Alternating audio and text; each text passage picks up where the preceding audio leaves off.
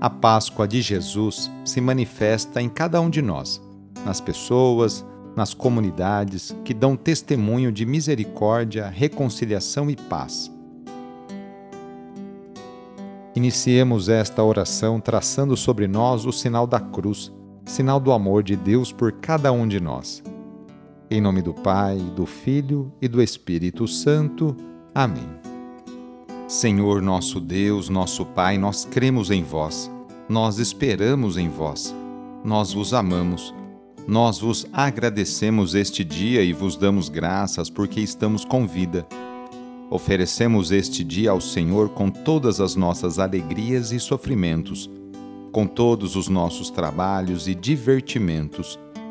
Guardai-nos do pecado e fazei de nós instrumentos de vossa paz e do vosso amor. Ajudai-nos a observar vossos santos mandamentos. Amém. Neste domingo, dia 24 de julho, o trecho do Evangelho é escrito por Lucas, capítulo 11 versículos de 1 a 13. Anúncio do Evangelho de Jesus Cristo segundo Lucas. Jesus estava rezando num certo lugar. Quando terminou, um de seus discípulos pediu-lhe: Senhor, ensina-nos a rezar como também João ensinou a seus discípulos. Jesus respondeu: Quando rezardes, dizei: Pai, santificado seja o teu nome Venha o teu reino. Dá-nos a cada dia o pão de que precisamos e perdoa-nos os nossos pecados, pois nós também perdoamos a todos os nossos devedores. E não nos deixes cair em tentação. E Jesus acrescentou: Se um de vós tiver um amigo e for procurá-lo à meia-noite e lhe disser: Amigo, empresta-me três pães porque um amigo meu chegou de viagem e nada tenho para lhe oferecer. E se o outro responder lá de dentro: Não me incomodes, já tranquei a porta, e meus filhos e eu já estamos deitados, não me posso levantar para te dar os pães. Eu vos declaro: mesmo que o outro não se levante para dá-los porque é seu amigo, vai levantar-se ao menos por causa da impertinência dele e lhe dará quanto for necessário. Portanto, eu vos digo: pedi e recebereis, procurai e encontrareis, batei e vos será aberto. Pois quem pede, recebe, quem procura, encontra, e para quem bate, se abrirá. Será que algum de vós que é pai, se o filho pedir um peixe, lhe dará uma cobra?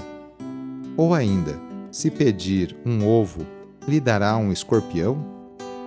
Ora, se vós que sois maus sabeis dar coisas boas aos vossos filhos, quanto mais o Pai do céu dará o Espírito Santo aos que o pedirem. Palavra da Salvação. Em sua caminhada para Jerusalém, Jesus continua ensinando seus discípulos. Vendo o Mestre rezar, um discípulo lhe pede que os ensine a rezar como os rabinos faziam. Diante da pergunta do discípulo, o Mestre lhes oferece um modelo de oração, o Pai Nosso. O primeiro aspecto dessa oração é nossa filiação divina dirigimo-nos a Deus como a um Pai. Ele é o Pai de todos nós. Jesus nos ensina e nos convida a aprender dele o jeito de nos dirigir a Deus, chamando-o de Papai, que cuida com amor e carinho de cada um de seus filhos e filhas. Pedir que o reino de Deus se estabeleça na terra é reconhecer que teremos tudo o que é necessário para uma vida digna de filhos e filhas de Deus. Terra para cultivar, teto para morar, trabalho para o sustento. Reino estabelecido, viveremos em paz e em harmonia na família, na comunidade e na sociedade.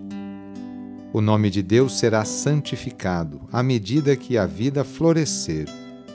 A glória de Deus é a vida do ser humano a parábola nos ensina a perseverar na oração, a confiar no Pai.